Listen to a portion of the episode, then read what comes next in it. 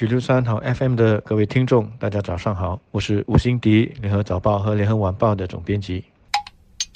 各位九六三的听众，大家早上好，我是新民日报总编辑朱志伟。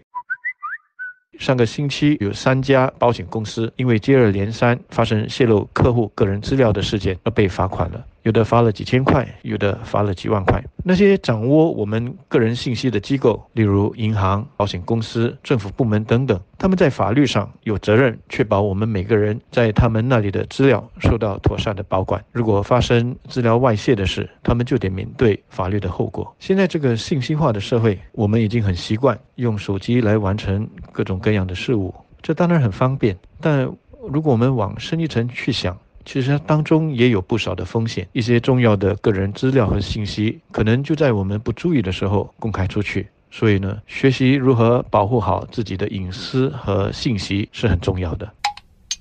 在还没有进入今天的主题之前，我想先谈一下一个个人的小经历。四年前我到上海旅行，回国之后接到一通电话，说是公安局打来的。指出我在什么时间人在上海，然后有一个别人送给我的包裹放在邮政局里，没有人去取。结果他们打开发现包裹里面有违例品，而电话里的那名所谓的公安要我为违例品负责，必须通过转账的方式缴付万元罚款。我当然没有轻易上当，但让我最为好奇的是，假公安指出我在上海的时间准确无误，而且知道我在什么时候、什么时间去过邮局。后来我向当时一起去上海的朋友查证，也有人收到类似的电话。这时我的脑海中大概就知道发生了什么事，我们的行踪应该是被人窃取了，而窃取的方式最大的可能之一就是我们上了某处的公开 WiFi，那是四年前的事了。而在信息时代，在这四年内的发展有过之而无不及。现在电话和网络的诈骗几乎成了一个常态，而且在这样的年代，我们也必须懂得如何保护个人隐私，减少被不法之徒盯上的可能性。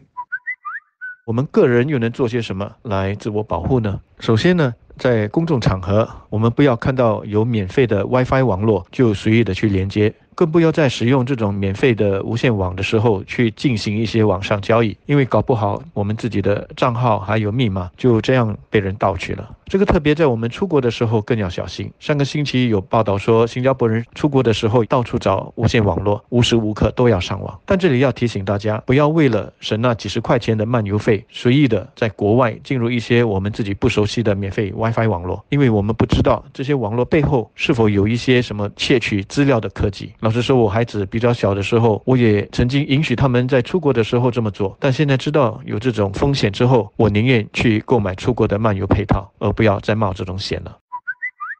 另外，就是不要去浏览一些我们不认识或不知内容的网站，更不要去下载这些有问题的网站里面的东西。特别呢，是一些不知道从哪里来的电邮所附的这些网站链接。当然，就算是认识的朋友所传来的网站链接，也不要就轻易的点击进去，因为第一，他的账户可能被黑了；第二，他可能自己也不知情，传了有毒网站链接给你。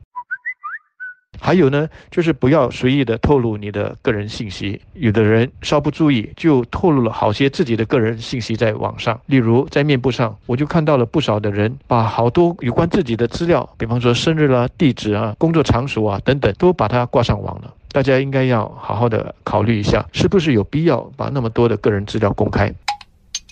我想辛迪已经给出了一些很好的建议，我只是想请大家在日常的生活中去加强保护自己的概念。如果自己的个人信息和隐私被曝光了，我们可以如何处理？如果是基于某些网络存在的安全漏洞导致个人资料泄露，我们有权采取法律行动。而那些有关于个人财务资料的泄露，我们最好就是马上更换密码，甚至报警，以防万一。我们以后要如何防备？其实我们只能做的就是小心再小心。有人用过这样的一句话形容，在我们这个年代，大家基本上就是在互联网上裸奔，连我们在社交媒体上讲过什么话，骇客要查都是知道的。所以最重要的是，我们还是要有穿上一点衣服的观念，千万不要在网络社交媒体上赤裸裸透露自己非常重要的个人资料。只要能够从源头上杜绝，我们的安全指数也就高一些。还有，我们一定要有常更换密码的想法。我知道很多人最讨厌做这件事，包括我自己在内。然而，所谓小心驶得万年船，这样的麻烦或许就能减少我们出错的机会。真是不想做也得做啊。